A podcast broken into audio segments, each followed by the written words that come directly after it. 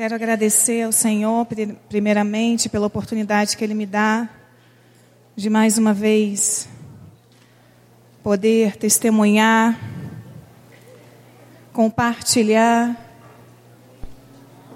as maravilhas que Ele operou na minha vida. Agradeço a Kátia, a Amanda, o pastor Vander, pela oportunidade de estar aqui nessa igreja tão linda e abençoadora para essa região. Eu quero dizer para vocês nessa tarde que o Espírito Santo de Deus tem grandes expectativas. E eu quero desafiar você também ter expectativas, porque são elas que fazem neutralizar toda a incredulidade, romper toda falta de, de fé e dá lugar ao sobrenatural do Senhor. Amém? Você mesmo assentada, eu não sou cantora, mas eu amo adorar. E eu queria que a gente louvasse ao Senhor nessa hora com aquela canção que diz assim: Espírito de Deus. Vocês conhecem? Venho te adorar. Grande é a tua majestade. Deixa o Senhor ouvir a sua voz. Sempre aos teus pés vou querer estar. Pois em minha vida és o primeiro. Espírito de Deus, Espírito de Deus.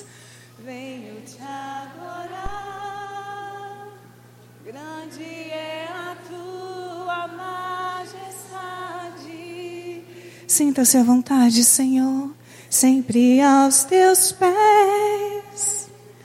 Vou querer estar, pois em minha vida és o primeiro. Diga para Ele que a presença dele te alegra. Tua presença nos alegra és bem-vindo neste lugar. Tens a liberdade, a tua verdade. Só a tua verdade. Só a tua verdade. O Espírito de Deus está aqui nessa tarde. O Espírito de Deus não tirou você da sua casa para assistir palestras que trouxesse alguma palavra de encorajamento para você. Eu posso falar para você que o Espírito de Deus não tirou você da sua casa nessa tarde para te trazer a um lugar que te desafie apenas a viver diferente. O Espírito Santo de Deus te trouxe neste lugar para transformar a sua vida, os teus pensamentos, para fazer de você aquilo que Ele te criou para ser. Sabe, queridos, há momentos na nossa vida que tudo que é natural passa a não ter sentido, que tudo que é humano passa a não significar absolutamente nada para você. Eu não sei qual é o momento da sua vida que você está vivendo. Talvez você tenha olhado aquele panfleto, aquela. Você tenha olhado aquela divulgação, visto ali algumas mulheres, a bispa. A Kátia tenha falado para vocês a respeito do meu testemunho a pastora Amanda, que depois vai estar ministrando para vocês. E vocês tenham dito assim: eu vou lá. Porque sábado é um dia que eu não tenho muitas coisas para fazer. Então, pode ser que eu ouça alguma coisa, que eu fique emocionada, alguma coisa que eu precise ouvir. E talvez a sua expectativa seja apenas uma expectativa natural. Talvez a sua expectativa seja apenas uma expectativa como qualquer um de nós teríamos. Mas eu posso te afirmar: o Espírito Santo te trouxe aqui porque Ele te ama. O Espírito Santo te trouxe aqui porque Ele quer se revelar a você. O Espírito Santo te trouxe aqui porque Ele quer te tornar a mulher que Ele sempre sonhou. Queridas, nós somos um sonho do Senhor. O Senhor sonhou com cada uma de nós. Ele não apenas sonhou, mas ele trouxe a realidade de cada um de nós. E como criador que ele é, todo criador, quando ele projeta algo, ele projeta algo com propósito. Nenhum criador faz algo apenas para colocar somente para trazer existência, sem significado, sem propósito. Não. Todo criador, ele primeiro ele sonha,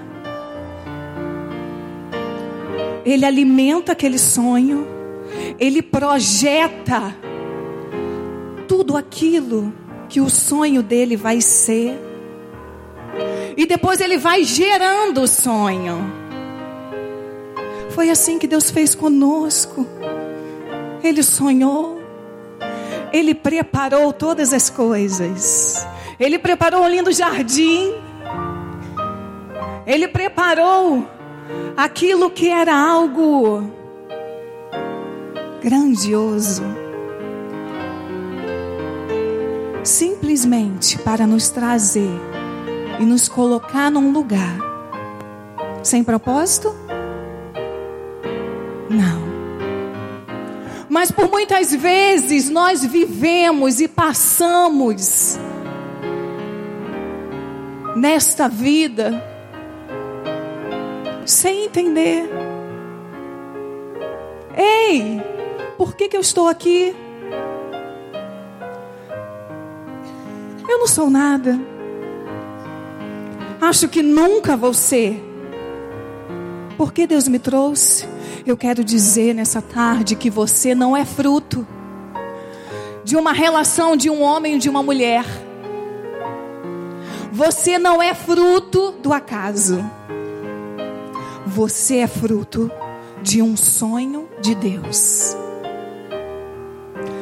Quantas mulheres que têm filhos aqui? Eu tenho certeza que a maioria de vocês sonhou. E você dizia assim: Senhor, ou não, né? Eu queria tanto um filho, mas quando eu desejei um filho, eu não podia ter.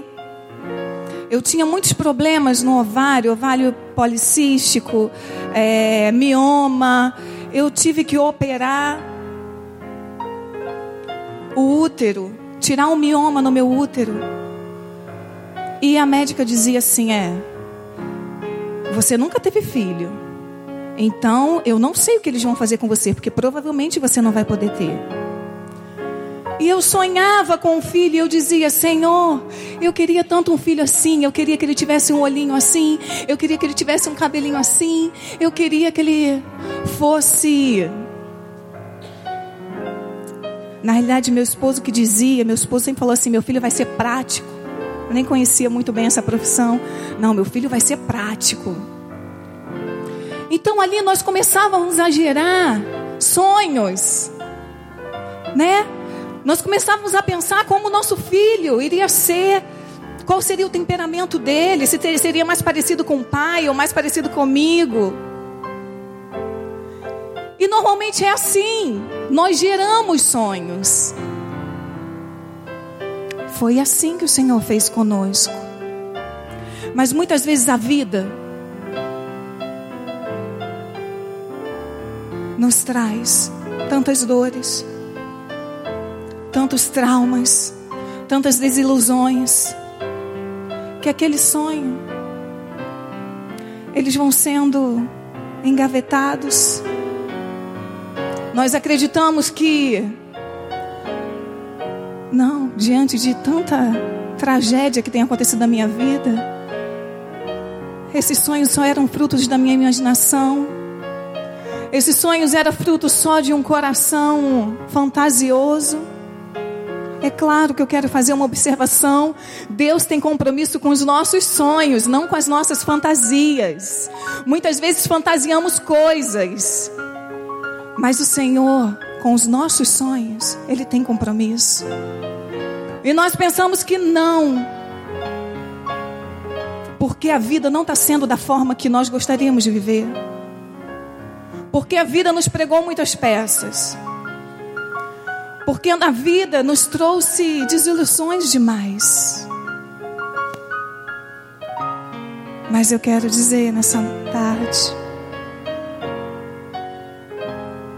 que aquele que era, aquele que é e aquele que há de vir é poderoso para fazer infinitamente mais daquilo que pedimos ou pensamos.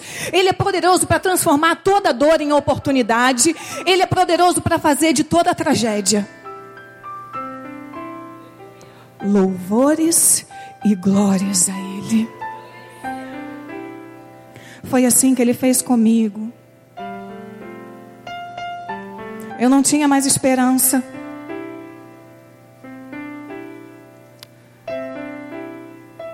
Eu não tinha mais expectativas.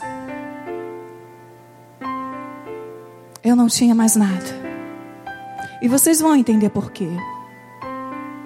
E antes de eu falar o porquê, eu gostaria de dizer para vocês que a história que eu vou contar aqui, eu não tenho a menor pretensão de emocionar você.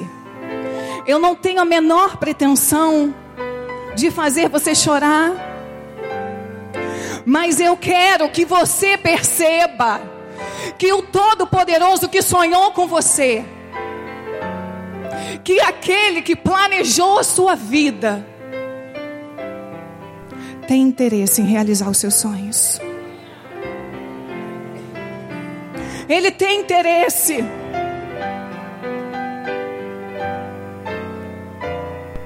A Bíblia ela nos fala, ela nos conta a respeito de homens e mulheres que sonharam apesar das circunstâncias.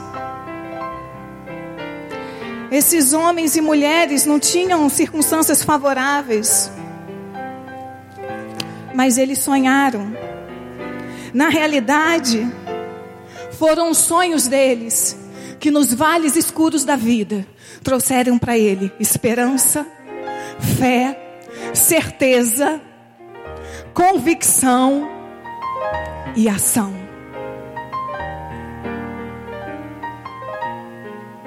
Qual é o vale que você está passando hoje, minha irmã? Foi assim que Deus fez com José. Pelo fato dele apenas sonhar e compartilhar os seus sonhos, ele foi odiado. Ele foi odiado, ele foi perseguido. Mas foram os sonhos de José que mantiveram acesa a chama da convicção de que Deus tornaria ele quem ele foi. Foi assim com Ana. Ana sofria, o opróbrio de uma esterilidade. Ana sonhava em ter filhos e não podia. Mas muito mais do que isso, ela era oprimida por aqueles que, os, que a cercavam. Ela era oprimida por aqueles que deveriam ser consolo para ela. E eu queria que você abrisse sua Bíblia no livro de 1 Samuel. Nós vamos ler o capítulo 1.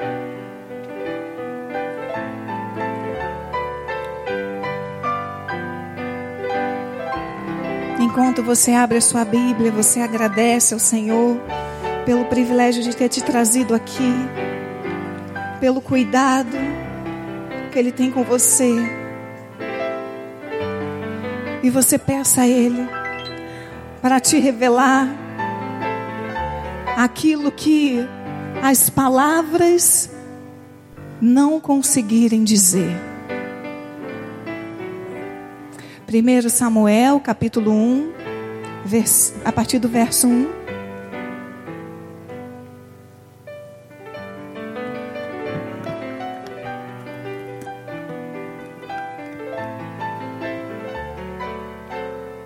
Vamos ler? Houve um homem em Ramataim, Zofim, da região montanhosa de Efraim, cujo nome era Eucana, filho de Jeroão, filho de Eliú, filho de Tou, filho de Jufê, Efraíta. Tinha ele duas mulheres, uma se chamava Ana, outra Penina. Penina tinha filhos, Ana, porém, não os tinha. Esse homem subia da sua cidade de ano em ano para adorar e a sacrificar ao Senhor dos exércitos em Siló. Estavam ali os dois filhos de Eli, Rofine e Finéias, como sacerdotes do Senhor. No dia em que Eucana oferecia o seu sacrifício, dava a ele porções deste a Penina, sua mulher, e a todos os seus filhos e filhas. A Ana, porém, dava dupla porção, porque ele a amava, ainda mesmo que o Senhor a houvesse deixado estéril. A sua rival a provocava excessivamente para a irritar, porquanto o Senhor lhe havia cerrado a madre. E assim o fazia ele de ano em ano. E todas as vezes que Ana subia à casa do Senhor, a outra a irritava, pelo que chorava e não comia.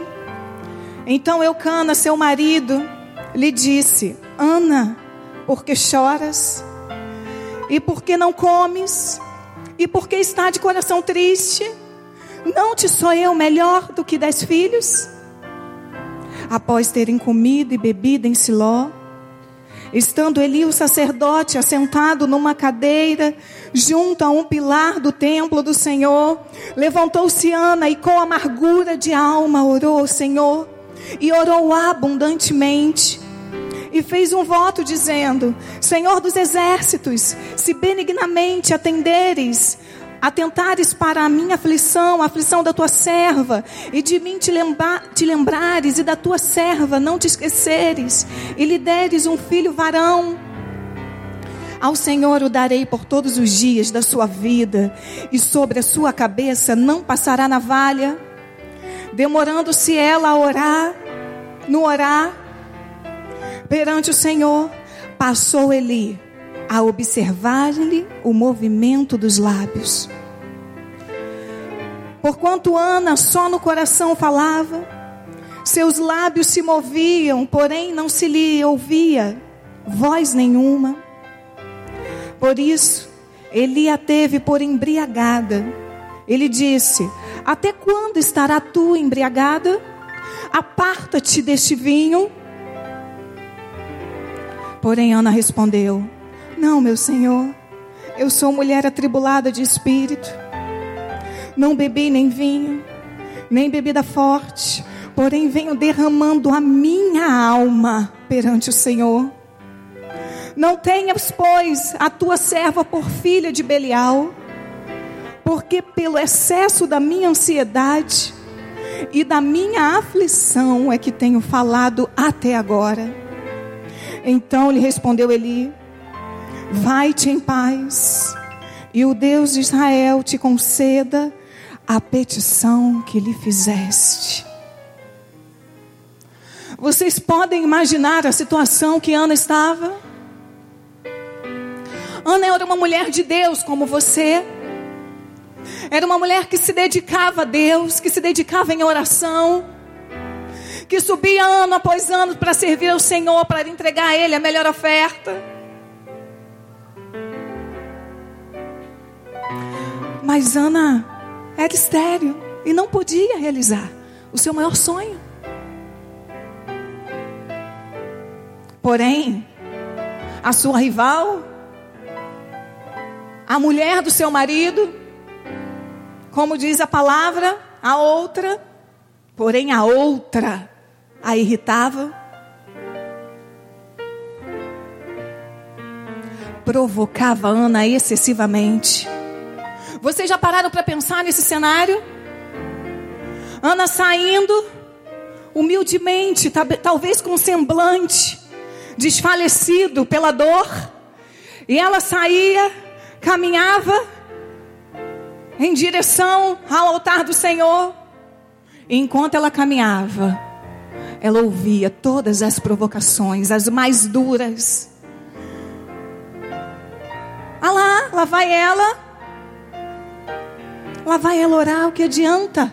Ora tanto, lê tanto a Bíblia, faz tantas coisas e não pode ter filhos, mas eu posso. Era exatamente na dor da Ana que ela era provocada. É assim com a gente, às vezes. Somos provocados naquilo que é a nossa limitação, naquilo que é a nossa dor. Mas deixa eu falar uma coisa para você nessa tarde. Você sabe qual é a maior arma dos fracos?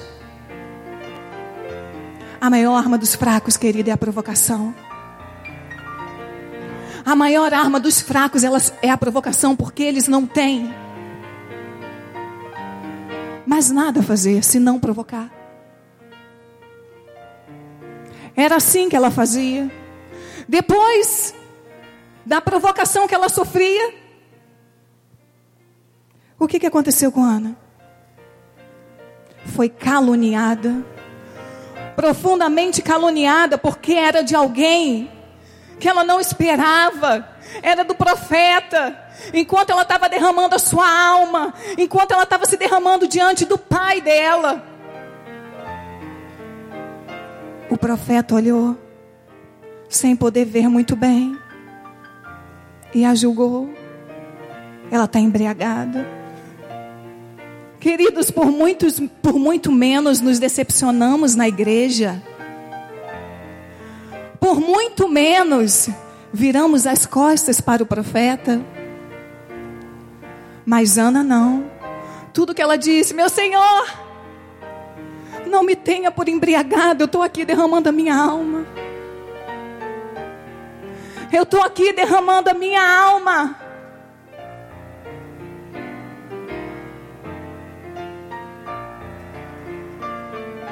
É assim. Normalmente é assim. Normalmente somos incompreendidos, especialmente por aqueles que deveriam estar chorando conosco. Te parece semelhante com uma, alguma situação que você já viveu?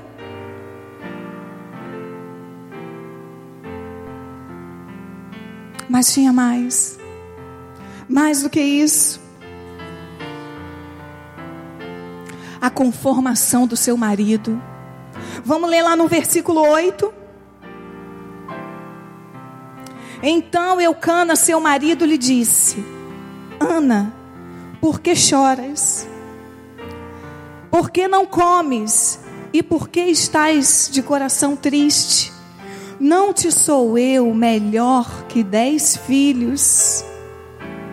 Queridos, Ana tent, é, Eucana tentou consolar Ana. Mas ao mesmo tempo ele estava conspirando contra o sonho dela. Sabe por quê? Porque ele não acreditava. Ela era estéril, não estéril, não havia possibilidades para ela. Ele foi pretensioso, não foi? Dizer que ele seria melhor do que dez filhos para ela? Penso eu que ele foi muito pretensioso. Ana tinha tudo para ficar desanimada. Ela era estéril. A sua rival a provocava. Seu marido não acreditava que Deus pudesse realizar seu sonho. O sacerdote a acusou dela estar embriagada. Mas Ana superou todas as dificuldades e venceu. Simplesmente por quê? Porque ela não desistiu dos seus sonhos. A bispa falou aqui a respeito de sonhos. Por que será Deus que Deus está ministrando para você sobre os sonhos?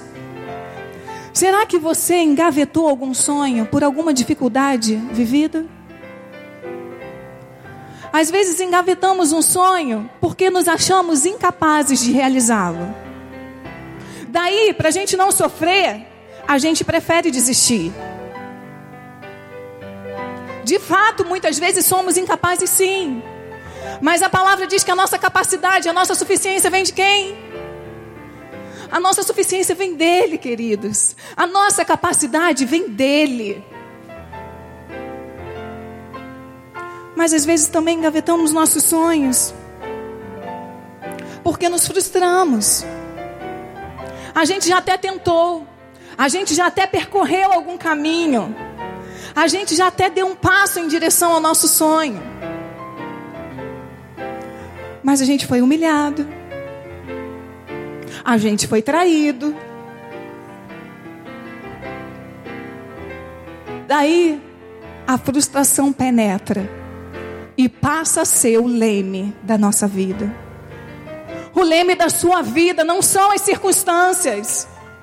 O leme da sua vida é o Espírito de Deus. Muitas vezes colocamos sonhos na gaveta da incredulidade. Na realidade, nós temos medo. O grande problema não é ter medo, que medo todos nós vamos ter um dia. O grande problema é que temos medo e deixamos de enfrentar o medo. Eu tenho medo. Eu tenho medo de andar de avião. Mas eu não deixo de andar de avião por conta do meu medo. Os nossos medos precisam ser superados. O medo precisa dar lugar à fé. Mas por conta dele, nós engavetamos. Por conta dele, nós nos achamos pequenos. Eu já oro há tantos anos e nunca aconteceu. Então, de fato, não é e nunca foi a vontade de Deus. Normalmente na igreja nós fazemos assim. Tudo que nós oramos, nós aprendemos a orar em nome de quem? De Jesus. Pai, em nome de Jesus, abençoa o meu filho, a minha casa, a minha família. Pai, em nome de Jesus. Nós falamos por tantas vezes esse, esse nome. E repetidas vezes falamos, mas muitas delas nem sabemos que autoridade e poder há investida neste nome. Aprendemos que tudo que temos que orar, temos que perguntar: essa é a sua vontade, Senhor? Eu quero segundo a sua vontade. Não é verdade. Muitas vezes você não quer a vontade de Deus. Você não pede o que você quer porque você tem medo de não acontecer. E daí, se você pedir e não acontecer, você vai culpar quem? Deus. Você não tem fé? Quando eu digo você, somos nós. Nós não temos fé o suficiente para usar esse nome poderoso, porque nós olhamos para nós, nós olhamos para a nossa limitação, nós olhamos para a nossa incapacidade, nós olhamos para as nossas dificuldades. Mas o Espírito Santo de Deus, Ele nos confiou Ele nos confiou. Queridos, Deus confiou a você o nome que está acima de todo nome. Deus confiou a você o nome de Cristo Jesus. E deixa eu te falar uma coisa: a Bíblia fala que a plenitude que habitou em Cristo Jesus está em nós. Toda a plenitude de Deus estava em Cristo, e toda a plenitude de Cristo está em você, mulher. Ora, diante disso, diante disso, o que será demasiadamente impossível para nós? O que será demasiadamente impossível para o Deus Todo-Poderoso? Nada. Nada é impossível para Ele. Nada é impossível para Ele. Eu posso ouvir um amém?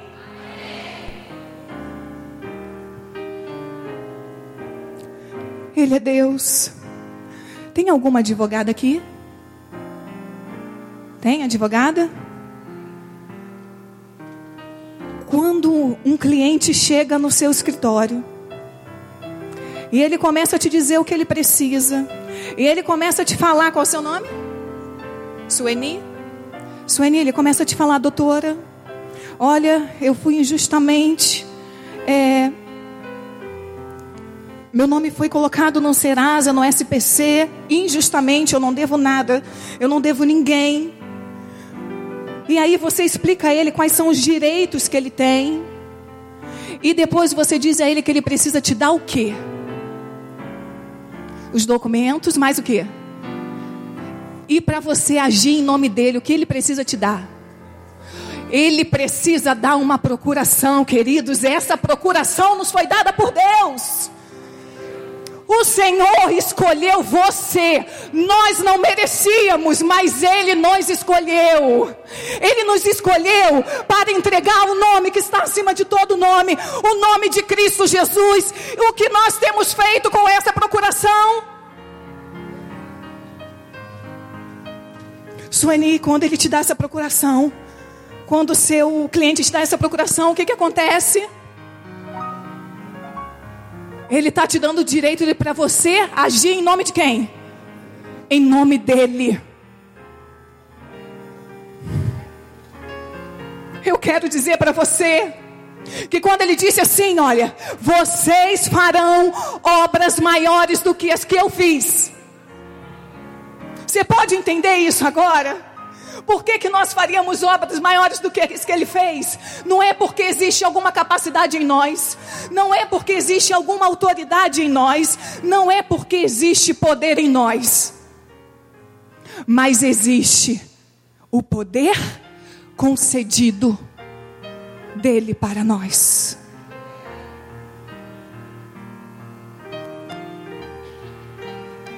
Eu decidi por Cristo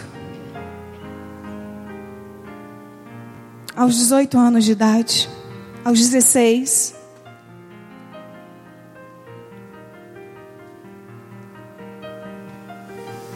E desde então foi onde eu conheci a Kátia, minha amiga.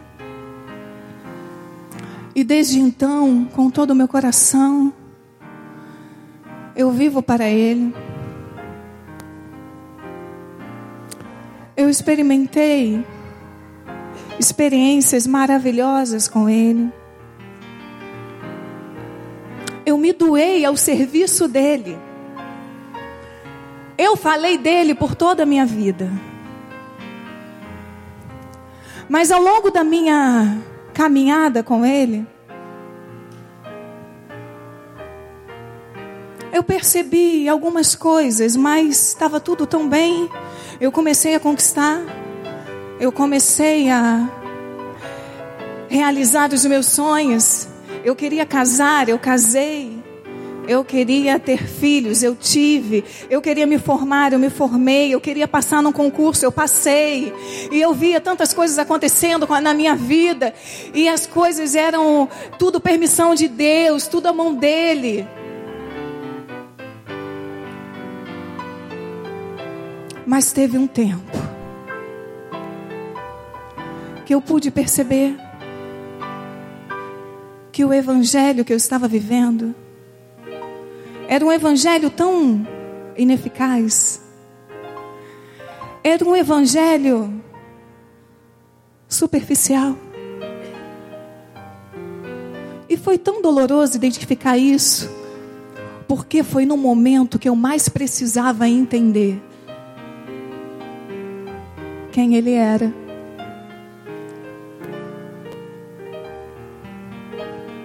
No auge das minhas realizações, eu perdi a minha mãe aos 54 anos de idade. A minha mãe era uma mulher de Deus. E nesse processo, ela teve um câncer. E nesse processo de cura, foi que eu disse para vocês que eu percebi que a, o evangelho que eu estava vivendo era bem superficial. Porque eu já não acreditava mais, sabe, querido? Sabe quando você olha assim para a situação bem naturalmente. Eu não acreditava que o sobrenatural pudesse acontecer. Na realidade, eu sabia que ele podia, porque eu sabia que ele era poderoso. Eu sabia. Mas a minha dúvida era se ele queria. E daí, como eu entendi, eu querendo ou não, ele vai fazer a vontade dele? Que interferência, que poder eu tenho para que seja diferente? Daí eu percebi que a minha, eu não acreditava mais na minha oração. E eu tinha necessidade de pedir para que outros orassem. Você acredita na sua oração? Então eu comecei a procurar, diziam que cura ali. Eu ia lá. Vem, mãe. Vamos, nós precisamos, você vai ser curada. Mas era porque eu acreditava que alguém colocaria a mão sobre ela e ela seria curada. Um dia minha mãe já estava muito ruim, muito debilitada. Ela já estava num processo final. E eu peguei assim: eu não aceito perder você. Pois vem. E eu levei minha mãe a uma igreja que dizia que ele tinha o dom de curar. E eu peguei minha mãe, ela não conseguia mais ficar sentada porque era muita dor. Ela já estava com base em, é, em, remédios, morfina e a dosagem já lá no alto. Eu peguei minha mãe, eu trouxe um colchão, coloquei um colchão no carro e eu fui. Ao, na, eu fui a este lugar e eu falei: eu preciso que ele coloque a mão nela. Tudo que eu fui buscar eu achei.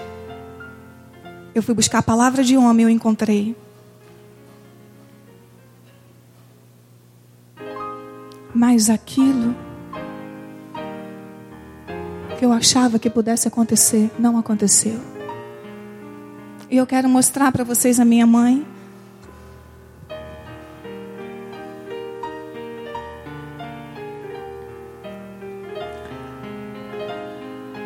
Ela tinha 54 anos. Eu sou filha única.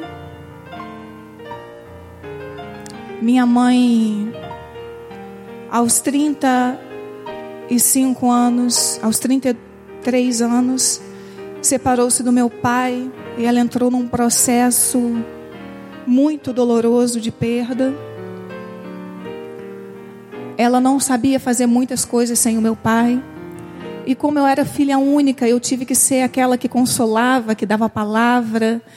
E o nosso, a nossa aliança se tornou ainda mais forte. Nós éramos amigas, nós éramos, ela era aquela que se alegrava comigo, que chorava comigo, a minha confiança estava nela, a confiança dela estava em mim. Mas o meu apoio me foi tirado. Eu vi o último suspiro da minha mãe. E quando ela foi embora, eu disse: E agora? Eu nunca mais vou ouvir a voz dela. eu nunca mais vou receber um carinho dela. Eu nunca mais vou receber uma exortação dela. Eu nunca mais vou ter o cuidado dela. Meu chão foi tirado. Quem você será quando todos os seus apoios lhe forem tirados? Você já parou para pensar nisso? Você é muito forte, você é muito autossuficiente, você é muito inteligente, sabe chão. Nós somos, eu estou dizendo tudo isso, porque era assim. Enquanto os nossos apoios não nos forem tirados. E quando forem, quem nós somos? Foi nesse momento que os meus sonhos se engavetaram. Eu já era líder na igreja, mas eu perdi tudo. Eu perdi a esperança. Eu perdi a fé. E eu posso dizer para você que eu perdi a fé, porque eu perdi a fé no Deus poderoso que Ele é. Eu perdi a fé no Rafá. Eu perdi a fé no Nissi. Eu perdi a fé no Jirê. Eu perdi a fé. Na realidade, eu tinha fé para o Salvador, mas para o El Shaddai, não. Ele não curou a minha mãe. Por que eu vou ter fé? Eu ia para a igreja e ouvia e via algumas pessoas até sendo curadas, mas eu não cria mais no milagre. Eu estava completamente depressiva.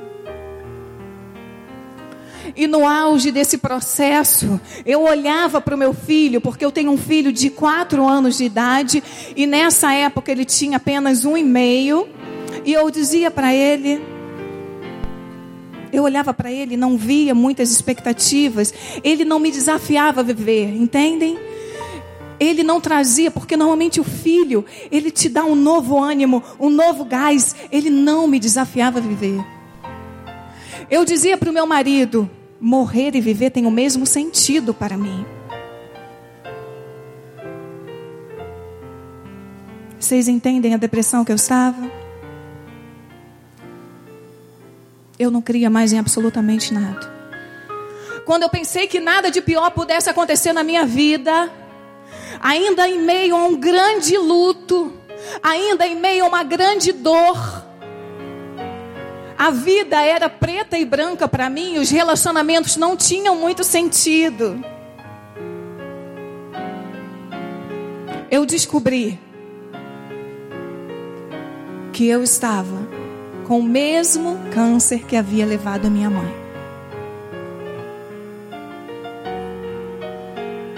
E agora? Agora era o início do fim. Eu tinha certeza, queridos. Eu tinha certeza.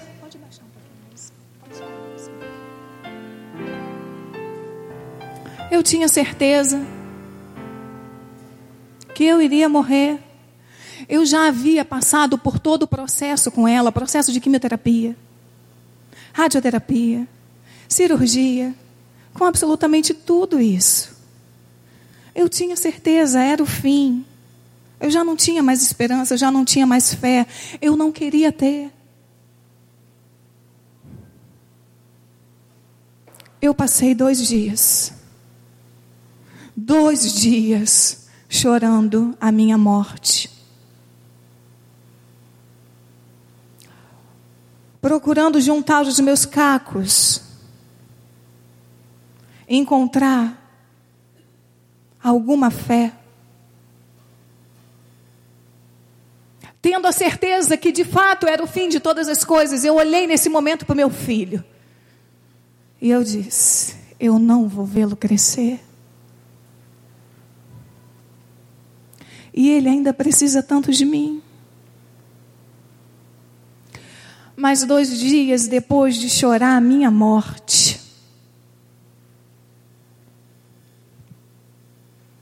sabe o El Shaddai?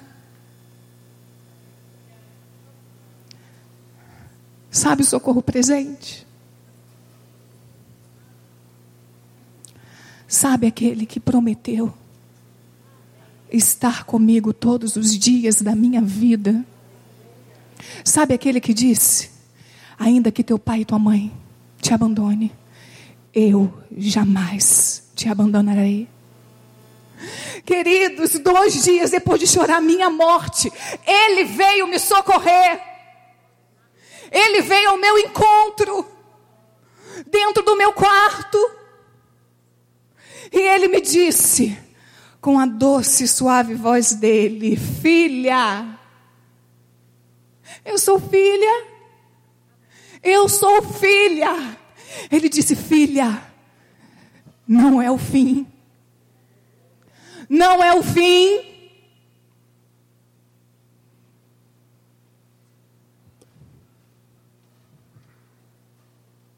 Não cessarão os teus frutos. Não cessarão os teus frutos. Você vai viver.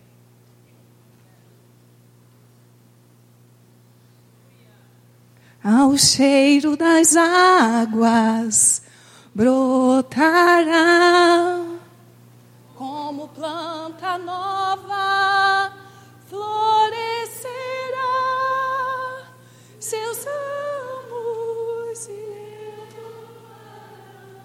os meus ramos não cessarão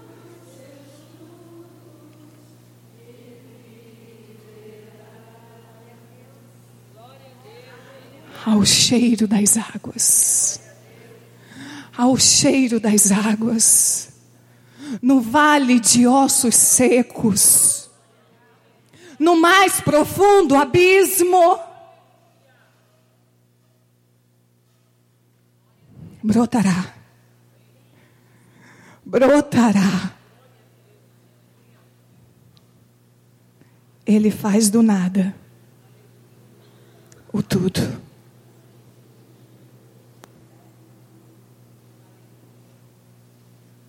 Nesse momento, queridas,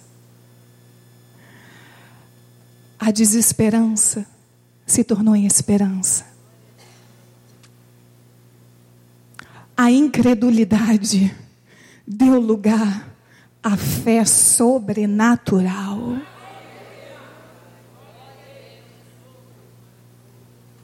A terra seca do meu coração foi invadida por muitas águas que homem nenhum era capaz de trazer.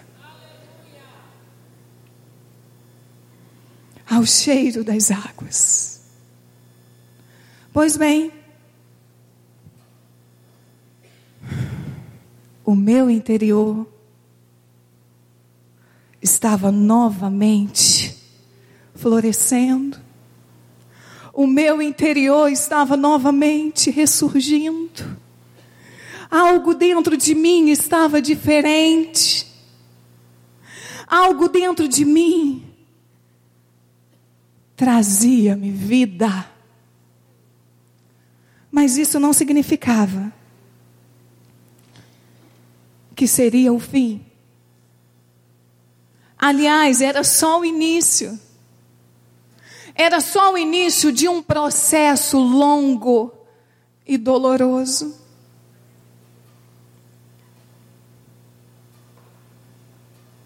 Era só o início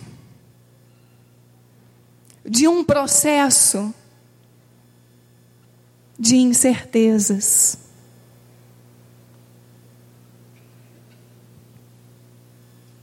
Mas agora, ele está comigo. Ele está comigo. Eu não vou temer, porque Ele está comigo. Você não vai temer, porque Ele está contigo. Eu não sei qual é o vale da sua vida, mas Ele está contigo. Ele está contigo. Ele está contigo. Você crê que Ele está com você? Ele estava comigo. E eu queria mostrar uma foto para vocês. Antes, antes. É uma antes. É uma que eu tô com a blusa. Eu acho que era a segunda do slide. Não, é essa. Essa foto foi tirada um dia antes da minha cirurgia.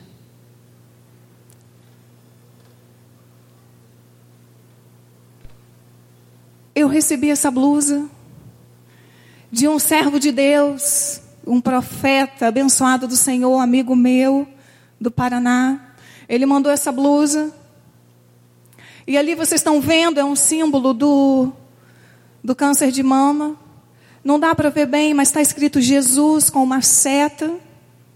E atrás, com o versículo de João que diz: e Jesus, ouvindo isso, disse: Essa enfermidade não é para a morte, mas para a glória de Deus, para que o Filho de Deus seja glorificado por ela. Queridos, para que o Filho de Deus seja glorificado por ela, eu vesti essa camisa, porque já havia esperança no meu coração. Já vinha convicção no meu coração, havia fé. O meu rosto reflete um pouco disso. Esse sorriso não é um sorriso forçado. Nesse dia, se reuniram aproximadamente de 80 a 100 pessoas na casa de uma irmã.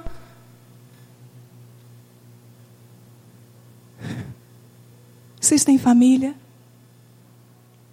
Eu quero dizer que vocês têm uma família de fé. Olha isso. Vocês têm uma família de fé. Não abandone a sua família de fé. Não se distancie da sua família de fé. Invista nos relacionamentos com eles. Porque foram eles que se reuniram na casa da, da Célia, eu estou vendo ela ali. Faz assim para as pessoas te conhecerem. Essa é a Célia. Alguns amigos meus, familiares nesse dia. Era um dia, queridos, que estava chovendo muito. Foi um dia que ventava muito. E que humanamente falando, fazia muito frio. E humanamente falando, Ninguém sairia de casa para ir orar por alguém, mas aquelas pessoas saíram das suas casas naquele dia para sustentar os meus braços. Para sustentar os meus braços. Eu havia descoberto que eu não tinha tumor em uma mama só, eu tinha tumores nas duas mamas. Eu não ia precisar tirar uma mama só, eu ia precisar tirar as duas mamas. E um dia eu lembro que eu liguei para uma médica amiga minha. E ela está aqui também. Obrigada pela sua presença. É a filha da Célia, Camila. Faz assim, Camila. Deus usou a vida da Camila eu preciso falar para vocês. Eu preciso dizer para vocês, sabe por quê? Nós não acreditamos que o dia mal pode, possa acontecer conosco. O dia mal pode acontecer na vida de qualquer um. E um dia, no banheiro, eu havia, eu me cuidava, porque minha mãe já tinha falecido há menos de um ano com isso. Então, há oito meses, eu havia feito o exame, a ultrassonografia, a mamografia, que todas vocês precisam fazer. Todas vocês precisam fazer, queridas. Vocês precisam entender isso. Nós precisamos fazer a nossa parte. Amém? E eu havia feito a mamografia e a ultrassonografia. E não havia sido detectado nada, estava tudo bem. E a minha ginecologista falou assim: Vanessa, a sua mãe faleceu, eu preciso que você faça o exame o BRCA1 e o BRCA2, que é um mapeamento genético, para que a gente veja se realmente tem algum gene que tenha passado para você. E eu falei assim, Roberta, tudo bem, eu vou fazer, mas nesse momento eu quero só sair desse luto que eu estou vivendo. Ela, tudo bem, dá tempo, eu só tinha 31 anos, tudo bem, dá tempo. E entre um exame e outro, porque eu tinha que fazer anualmente, um pouco antes dos dias das mães, que seria o meu primeiro dia das mães sem a minha mãe. Eu no banheiro senti algo bem aqui. Era muito pequenininho, mas eu senti, eu falei: "Ah, isso não é nada". Mas liguei para essa amiga minha. Eu falei: "Camila, eu eu senti um negocinho aqui, um carocinho. E eu precisava fazer os exames para já levar os exames prontos para minha médica. Porque eu só iria nela em julho. Ela falou assim: não, olha só, faz o seguinte: eu vou deixar o seu exame pronto, o seu pedido pronto, e você vai fazer a mamografia, tá bom? Eu falei assim: tá bom. Ela deixou o exame lá na minha casa, e eu, eu fui, o pedido na minha casa, e eu fui fazer a mamografia. E depois, quando veio o resultado da mamografia, ela, eu liguei para ela, Camila, e li lá. Ela, bem, Vanessa, esse nódulozinho que você está sentindo não apareceu aí, não.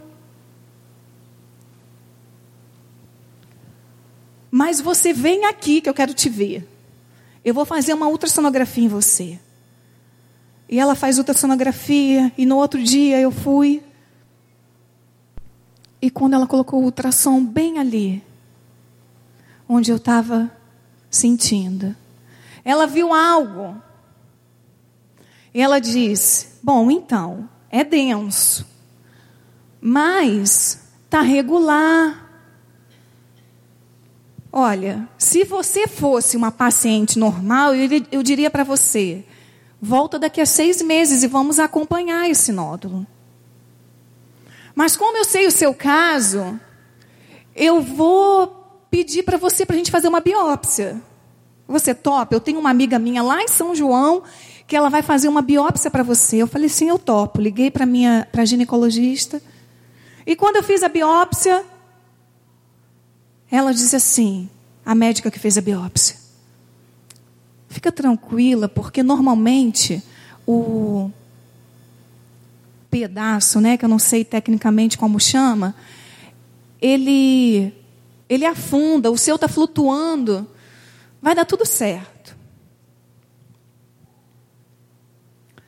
Eu quero dizer para vocês que não deu tempo de eu fazer o BRCA1 e BRCA2. E dessa forma ali, eu fui para a cirurgia porque o Espírito Santo de Deus invadiu o meu coração de fé. Mas mulheres, se vocês tiverem oportunidade, se vocês têm alguém na família que já passou por um câncer, vocês podem fazer esse mapeamento. Vocês podem depois decidir se vocês querem tirar ou não as mamas para não correrem o risco de futuramente ter algum tipo de tumor maligno. Portanto, no dia 29 do 7, eu estava entrando no centro cirúrgico para tirar as duas mamas. Vocês imaginam como eu fiquei? Eu quero dizer para vocês que eu fiquei totalmente dependente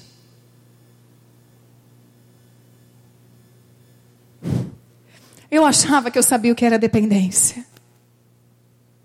Eu achava que eu sabia o que era dependência. Mas eu descobri que eu não sabia. Porque eu não podia fazer absolutamente nada. Eu não podia me mover. Eu sentia muitas dores. As dores eram tão terríveis que eu não conseguia respirar. Eu precisei de tudo e de todos. Eu não podia me alimentar, eu não podia ir ao banheiro, eu não podia coçar o meu nariz, que coça nessas horas, eu não podia absolutamente nada. Eu dependia de tudo. E nessa hora, o Senhor falava comigo: Filha, eu te disse que ordenaria anjos. Ah, queridas, eu comecei a ver anjos. Quantas já viram anjos? Vocês já viram anjos? Eu comecei a ver anjos. Gente, não me considerem louca. Mas as coisas de Deus são coisas assim que a gente não entende. Eu comecei a ver anjos, e sabe quem eram os anjos? Aquelas pessoas que estiveram comigo. Elas vinham me servir, elas vinham me dar banho, elas vinham me limpar, elas vinham me alimentar, elas vinham me dar amor. Elas vinham me dar uma palavra. Os anjos do Senhor entravam e saíam do meu quarto. A dor era muito grande, mas os anjos me serviam. E à medida que elas me serviam, o Senhor falava comigo, filha, eu estou aqui. Recebe o meu banquete, porque eu cuido de você.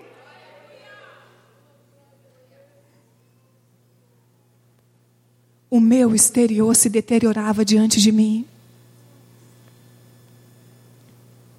O meu corpo perdia toda a significância. A minha imagem perdia todo o sentido. Eu sempre tive o cabelo longo, praticamente não cortava. Eu amava, investia muito dinheiro, né, mulheres? A gente gasta porque é caro. Cabelo bonito é caro, né? Eu investia dinheiro no cabelo. Eu gostava da minha aparência. A minha aparência me dava segurança. A minha aparência, eu cuidava da minha aparência porque eu tinha ausência de muita coisa. Então, estar bela aparentemente era necessário pelas ausências que havia dentro do meu coração, pelas carências que haviam dentro do meu coração, por tanta, tanto desprezo que eu sofri na minha adolescência início da juventude.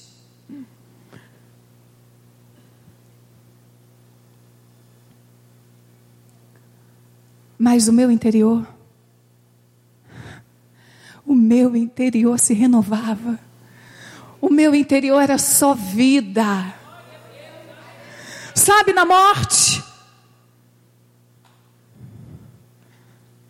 no meio da morte, se manifesta a ressurreição. Queridos, o evangelho que o Senhor nos convocou, o evangelho que o Senhor nos convocou, é evangelho de morte. Você está doida? A morte já se foi. Sim já se foi. Mas nós precisamos morrer para nós mesmos, para viver a plenitude da ressurreição. O evangelho pleno, o evangelho de ressurreição só é vivido para aqueles que morrem em si mesmos. Morre para sua arrogância, morre para sua prepotência, para sua autossuficiência e passam a depender de Deus. A morte é necessária para que se manifeste a vida. A morte é necessária para que se manifeste a vida de Deus. Dois meses depois, um mês depois da cirurgia, ainda muito debilitada. Um mês depois, eu me olhei no espelho a primeira vez. E quando eu olhei no espelho, eu não aguentei. Eu desmaiei. Porque foi a cena mais horrível que eu podia ter visto. O meu corpo mutilado, a minha imagem desfigurada, mulheres, vocês sabem, aqui nós estamos entre mulheres, nós podemos falar. Eu reclamava da minha mama depois que eu tinha filho. Ai, tá tão murchinha. Eu reclamava tanto dela, dizia que ia colocar silicone, dizia que ia colocar isso e aquilo. Mas deixa eu falar uma coisa para vocês. Não reclame da mama de vocês. Agradeça a Deus por ela. A nossa feminilidade está na mama e nos cabelos. Quando nós perdemos isso, perdemos a feminilidade. Quando eu me olhei no espelho, não havia mais seios, não havia mais uma mulher. Os anjos precisaram me pegar e desfalecida me levaram para a cama. Quando eu me levantei, as minhas lágrimas corriam no meu rosto. E eu novamente fui, tentando não olhar. Há momentos na sua vida, querida, que não vai ser possível olhar, caminhar com os olhos abertos. Não vai ser possível caminhar com os olhos abertos. E naquele momento o Espírito Santo de Deus me disse: feche os seus olhos, minha filha. E vai caminhando dessa forma, com olhos fechados. Olhe com os olhos da fé. Imagina aquilo que eu vou te fazer ser. E creia nisso. E eu, de olhos fechados, eu caminhava. De olhos fechados, eu prosseguia. Porque com olhos abertos eu não podia ver nada. Com olhos abertos eu via morte com olhos abertos, eu via o fim. E era assim, eu olhava para o câncer. Eu olhava para o câncer e enxergava o fim, mas eu olhava para Deus e enxergava o início. Eu olhava para o câncer e eu enxergava para o fim. Eu olhava para o eterno e eu enxergava o início. Sabe por quê? Porque Ele é alfa. Ele é o início de todas as coisas. Ele é ômega. Ele é o final de todas as coisas. O Senhor estava botando um fim no meu luto para dar início, para fazer nova todas as coisas na minha vida. Ele é Deus. Ele é Deus. Mas ainda não havia acabado. Eu comecei a perder os cabelos e vocês já viram uma foto, você pode passar. Eu não tirei um fio do meu cabelo da cabeça. E os cabelos iam caindo. O chão, a cama, todos os lugares da minha casa havia cabelos e eu pegava aqueles cabelos e jogava na lixeira, mas eu sabia que aquele que estava tirando é era aquele também que ia me dar, que me restituía tudo de novo. E eu perdi meus cabelos. Pode passar outra foto. Aí eu já estava sem fios. Eu perdi todos os fios, eu perdi sobrancelha. Eu preciso confessar para vocês que quando a minha sobrancelha caiu, nesse momento, eu perdi o sentido. Porque eu estava realmente irreconhecível. Eu estava realmente. Mas eu precisava.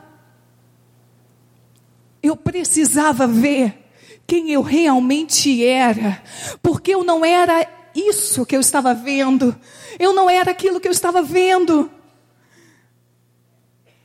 Eu era diferente. A minha fé não me permitia me enxergar daquela maneira. Sabe o que, as pessoas dizem? Deus deu para você porque é forte. Você é forte, ele sabia que você ia suportar, ele sabia que você ia passar por isso tudo. Mentira! Eu era mais fraca do que cada uma de vocês que aqui estão. Eu era a mais incapaz. Eu era mais improvável de dar certo, de acontecer. Sabe por quê? Porque eu já não tinha mais esperança. Mas, queridas, o poder de Deus, diga assim comigo: o poder de Deus. O poder de Deus se aperfeiçoa na nossa fraqueza. Não há poder de Deus na suficiência. Não há poder de Deus no eu. Há poder de Deus na fraqueza. E eu estava fraca. Eu não era mais nada. O meu conhecimento já não tinha nenhum valor. Nada para mim tinha valor. Foi nesse momento que o poder dele começou a trazer vida, se manifestar em mim. Isso era poder de Deus, eu enfrentei dessa forma. Não é porque eu era capaz, mas o poder que se aperfeiçoava em mim era maior do que eu. Eu estava aqui fazendo a quimioterapia, que é um tratamento intravenoso, totalmente tóxico. E nesse tratamento, os efeitos colaterais dele são os piores. Se vocês já tiveram alguém que passou por isso, vocês sabem o que eu estou dizendo. Eu passava uma semana de profunda angústia, não dava para comer, não dava para falar, não dava para nada absolutamente. Tudo era ruim. E o câncer já havia alcançado a axila, eu tive que tirar os linfonodos, eu não podia fazer, revezar o tratamento entre os braços. Eu só podia fazer nesse aqui. O médico falou: sua veia não vai aguentar. Veia ou artéria? Veia. Sua veia não vai aguentar. Eu falei assim: vai. Mas vai. Porque eu não vou botar catéter. Era minha fé. Era minha fé. Algumas pessoas optam em colocar catéter porque acham menos doloroso. Amém. O Senhor se manifesta em meio à nossa fé. E eu precisei fazer 20 sessões de quimioterapia, porque o câncer era muito pequeno, porém muito agressivo, já era grau 3. E conforme iam passando as sessões, os ciclos, né, que chamamos de ciclo, Aqui não dá para vocês verem muito bem, mas a medicação entrava por aqui, vinha de um, eu não sei como chama, é um pedestal que carregava o medicamento. E à medida que o medicamento ia entrando, ia provocando tanta ardência, tanto, era tão ruim. E os médicos diziam: você não vai aguentar. As suas veias não vão suportar é muito tóxico. Eu falei, vai, doutor. Confia em mim, porque elas vão aguentar. E eu fazia os exercícios. E eu trabalhava todas as minhas veias. E eu cheguei. Eu consegui fazer 20 sessões de quimioterapias sem precisar colocar um catéter, queridos. Para mim, isso era uma vitória. E cada vitória que eu ia tendo nesse processo, eu ia celebrando, porque era Deus na minha vida. Sabe o que acontece? Às vezes você olha assim, ah, uma vitória tão pequenininha e não celebra.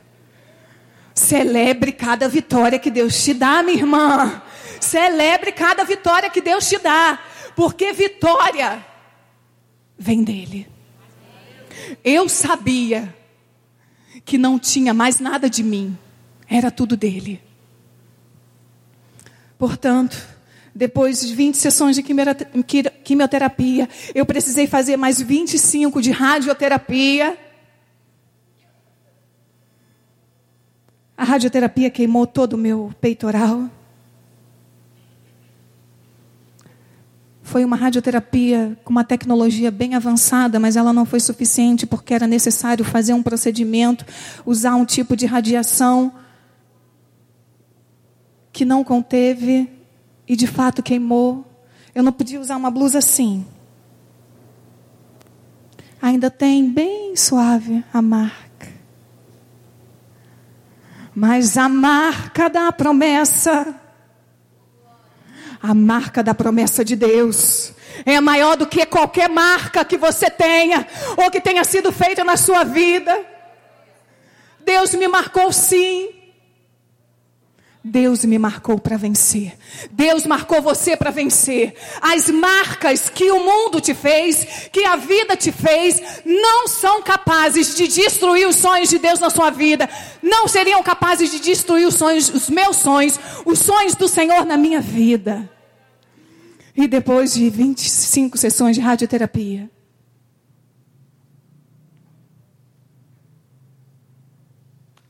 Eu recebi o meu milagre. Eu recebi o meu milagre. Você pode adorar a Deus por isso. O milagre veio. O milagre veio. Alguns tentam me dizer assim: o seu milagre veio pelos medicamentos, querido. A forma que o milagre vem não importa. Ele veio porque Deus usou, porque o medicamento poderia não ter feito efeito, o medicamento poderia não ter dado certo, não ter sido a dose certa para mim, não ter sido suficiente para mim, mas Deus usou os médicos e operou um milagre na minha vida. Nesse tempo, eu não murmurei. Eu passei glorificando, porque eu sabia que a força de Deus estava em mim. Pode passar foto. Vocês estão vendo os cílios? Não eram meus, eu precisava colocar, porque tudo que Deus coloca no nosso corpo tem função, tudo que o Senhor coloca no nosso corpo tem propósito, por isso que eu digo, há propósito na sua vida. Pare de viver essa vida sem propósito. Tem propósito na sua vida. Cada cílio seu tem propósito. Por que, que você não teria? À medida que eu fechava os olhos sem os cílios e eu abria, era uma dor tão imensa que eu precisei colocar aqueles cílios para conseguir abrir e fechar os olhos. Eu não podia chorar, porque os cílios grudavam. Eu não podia estar me derramando em lágrimas. Eu não podia, mas eu fiz. Mesmo sem cílios, eu fiz, porque Ele era tudo que eu tinha. Sabe, queridas, nós já ouvimos essa frase, mas eu quero dizer para você que eu não somente ouvi, eu experimentei dela. Deus só é tudo em nós. Deus só é tudo em nós. Quando nós não somos mais nada. Eu não era mais nada. E por isso Ele fez tudo por mim. E por isso Ele fez tudo por mim. Por que você parou de sonhar? Por que você parou de sonhar? Você se justifica. Você diz para você mesma: Ah, eu parei de sonhar porque tudo dá errado. Tudo dá errado. Um ano depois, eu perdi a minha avó. Quatro meses depois de eu terminar o meu tratamento, o meu marido teve um infarto. Digam o que, que a nossa mente pensa. Tudo está dando errado na vida dessa menina. Tudo está dando errado na vida dessa mulher. Deixa eu te falar uma coisa. Não é porque tudo está dando certo na sua vida que tudo vai bem, queridas. Não é porque tudo está dando certo na sua vida que tudo vai bem.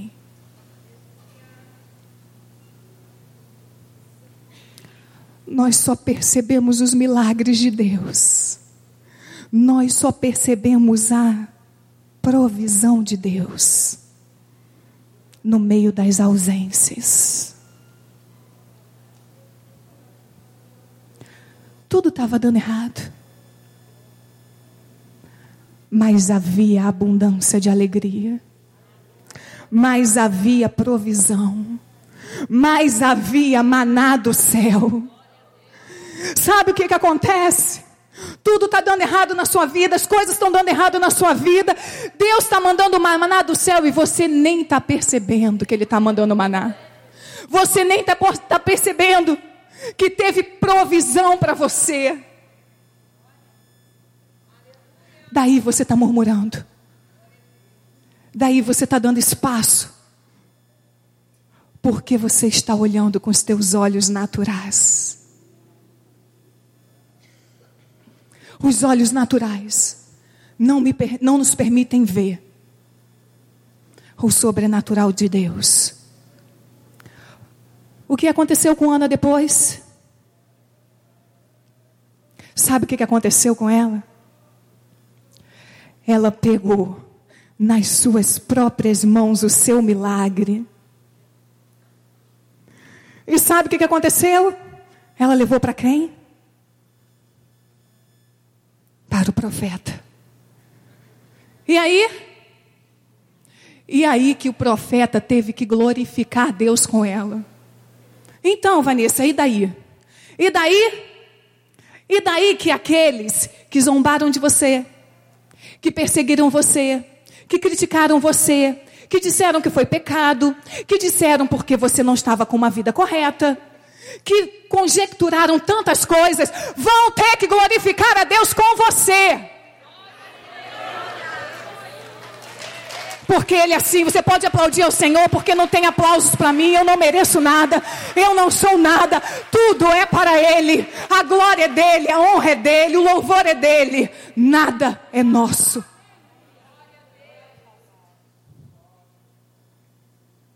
Mulheres abençoadas.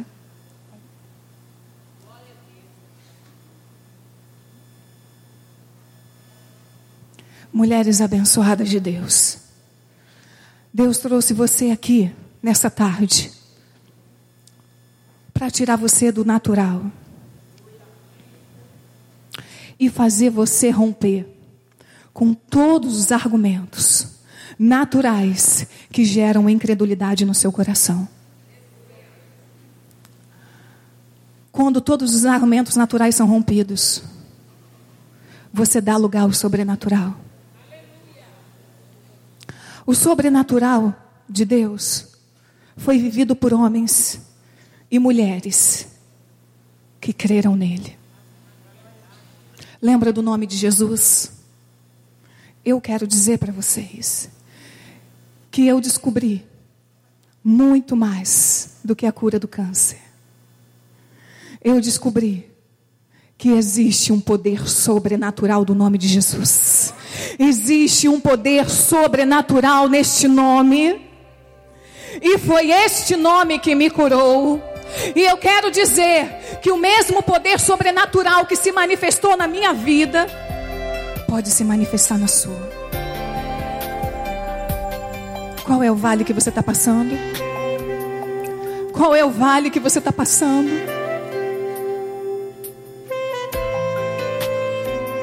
Vamos tirar das gavetas. Vamos tirar os nossos sonhos da gaveta. Vamos tirar o nosso sonho da gaveta. Vamos romper com o natural.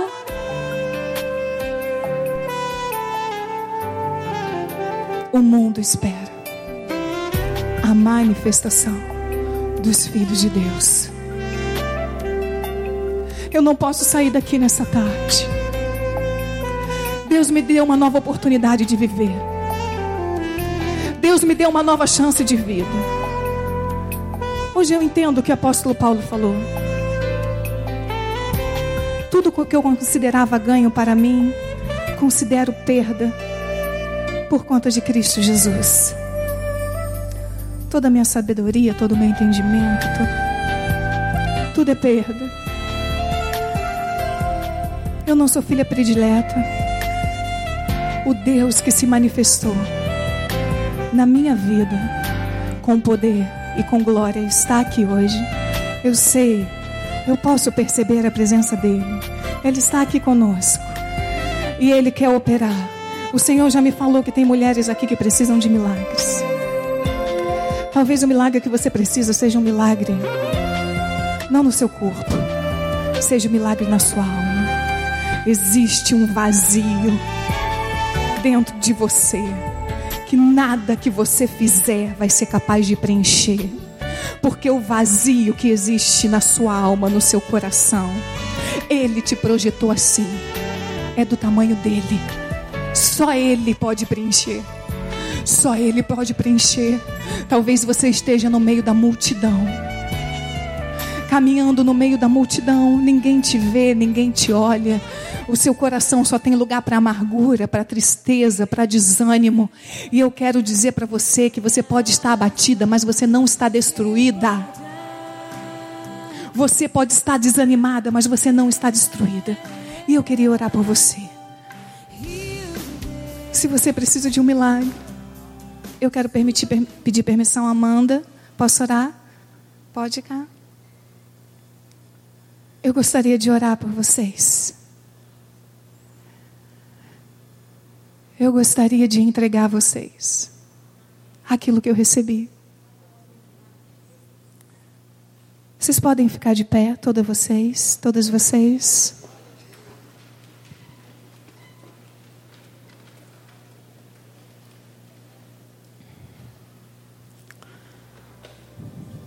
Eu não sei quais são os sonhos que você precisa tirar da gaveta.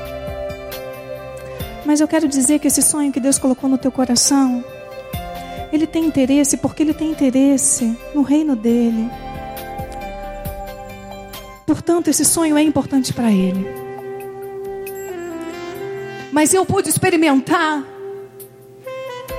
eu pude experimentar e entender que a cura do meu corpo passava pela cura da minha alma. A minha alma precisava de cura. A minha alma precisava de libertação.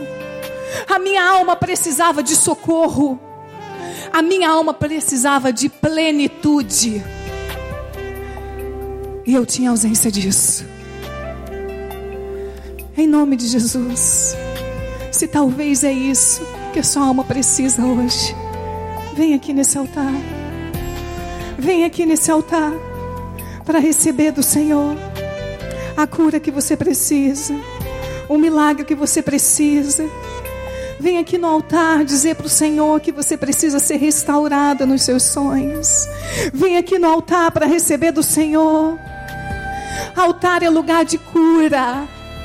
Altar é lugar de cura. Esse altar do Senhor está aberto para você hoje. Deus preparou este lugar. Não foi, não foram os programadores que prepararam esse tempo. Foi Deus que preparou esse tempo para você, porque você é filha dele, você é amada por ele. E ele tem muito interesse em trazer a plenitude que o teu coração precisa, em trazer a paz que o teu coração precisa trazer novamente, tornar a terra seca do seu coração em muitas águas, o deserto que você vive em mananciais. Portanto, se derrame como Ana se derramou na presença de Deus. Derrame-se hoje e diga ao Senhor: Deus, a minha alma está amargurada. Eu preciso de Ti. Eu preciso de Ti. Ouça o meu clamor. A minha vida se derrama a minha vida se derrama diante do Senhor. Aviva o meu coração. Eu quero ver o teu mover. Eu quero ver o teu milagre acontecendo na minha vida. Espírito Santo de Deus. Aqui estão as tuas filhas, Espírito Santo. Em nome de Jesus, Pai. Neste nome poderoso. Neste nome poderoso nós oramos certos de que cada coração aqui tem uma necessidade especial. Certos de cada coração aqui anseia algo que homem nenhum pode dar, que palavra nenhuma pode ser trazida de consolo, mas o Espírito Santo de Deus, o Espírito de consolo está aqui neste lugar. O Espírito libertador está aqui para trazer ao teu coração, querida, nova vida, para manifestar a vida de Deus, para deixar aquilo que estava gerando morte no seu coração, dar lugar à vida, à esperança. Aquilo que estava gerando dor, dar lugar ao alívio. E como eu sei que na palavra de Deus, estão todas as promessas. Eu não abro mão de nenhuma delas e você também não vai abrir mais. Eu não abro mão de nenhuma das promessas do Senhor. Eu não abro mão de nenhuma das promessas do Senhor. O Senhor está aqui. O Senhor está neste lugar. Espírito Santo de Deus. Em nome de Jesus. Ó oh Deus, em nome de Jesus. Venha com plenitude. Venha com plenitude. A plenitude dada pelo teu Espírito Santo ao coração de cada uma dessas mulheres. Eu dou uma ordem agora a esta enfermidade. A essa enfermidade que tem tirado a sua paz, que tem roubado a sua alegria, que amorteceu a sua fé. Em nome de Jesus, saia. Em nome de Jesus, saia. Que o seu corpo manifeste a vida de Deus. Que o seu corpo, todas as suas células, todas as suas juntas, todo o seu corpo, todos os seus órgãos manifeste a vida de Deus. Mulheres estéreis, Deus abre a madre nesta tarde. Deus abre a madre para ser mãe de filhos e filhas. Em nome de Jesus. Sonhos restaurados. Sonhos restaurados. Em nome de Jesus. Em nome de Jesus. Diga assim comigo agora. Eu creio que recebi o meu milagre e caminho nessa tarde na direção dele. Obrigada, Senhor. Em nome de Jesus. Amém. Olha aqui para mim agora. Olha aqui para mim agora.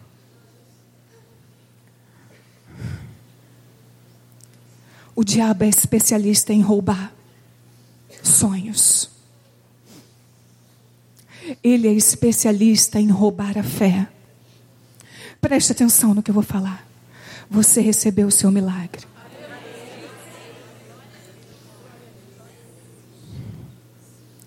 Você recebeu o seu milagre. Os sonhos de Deus não vão morrer na sua vida. E quando eles se tornarem realidade, você vai glorificar a Ele por onde você for. Feche os seus ouvidos para todas as vozes que não forem as vozes do Espírito de Deus. Faça da palavra de Deus aquilo que o salmista fez. O que me consola na minha angústia é que a tua palavra me vivifica. A palavra de Deus é vida para você. A palavra de Deus te vivifica. Está nela tudo aquilo que você precisa. Não abre mão daquilo que não pode ser negociado, queridas. Não abra mão disso. O Senhor restaurou você hoje. Porque Ele tem interesse na sua vida. Deus te abençoe. Voltem para viver o milagre de vocês. Em nome de Jesus. Vocês podem aplaudir o Senhor.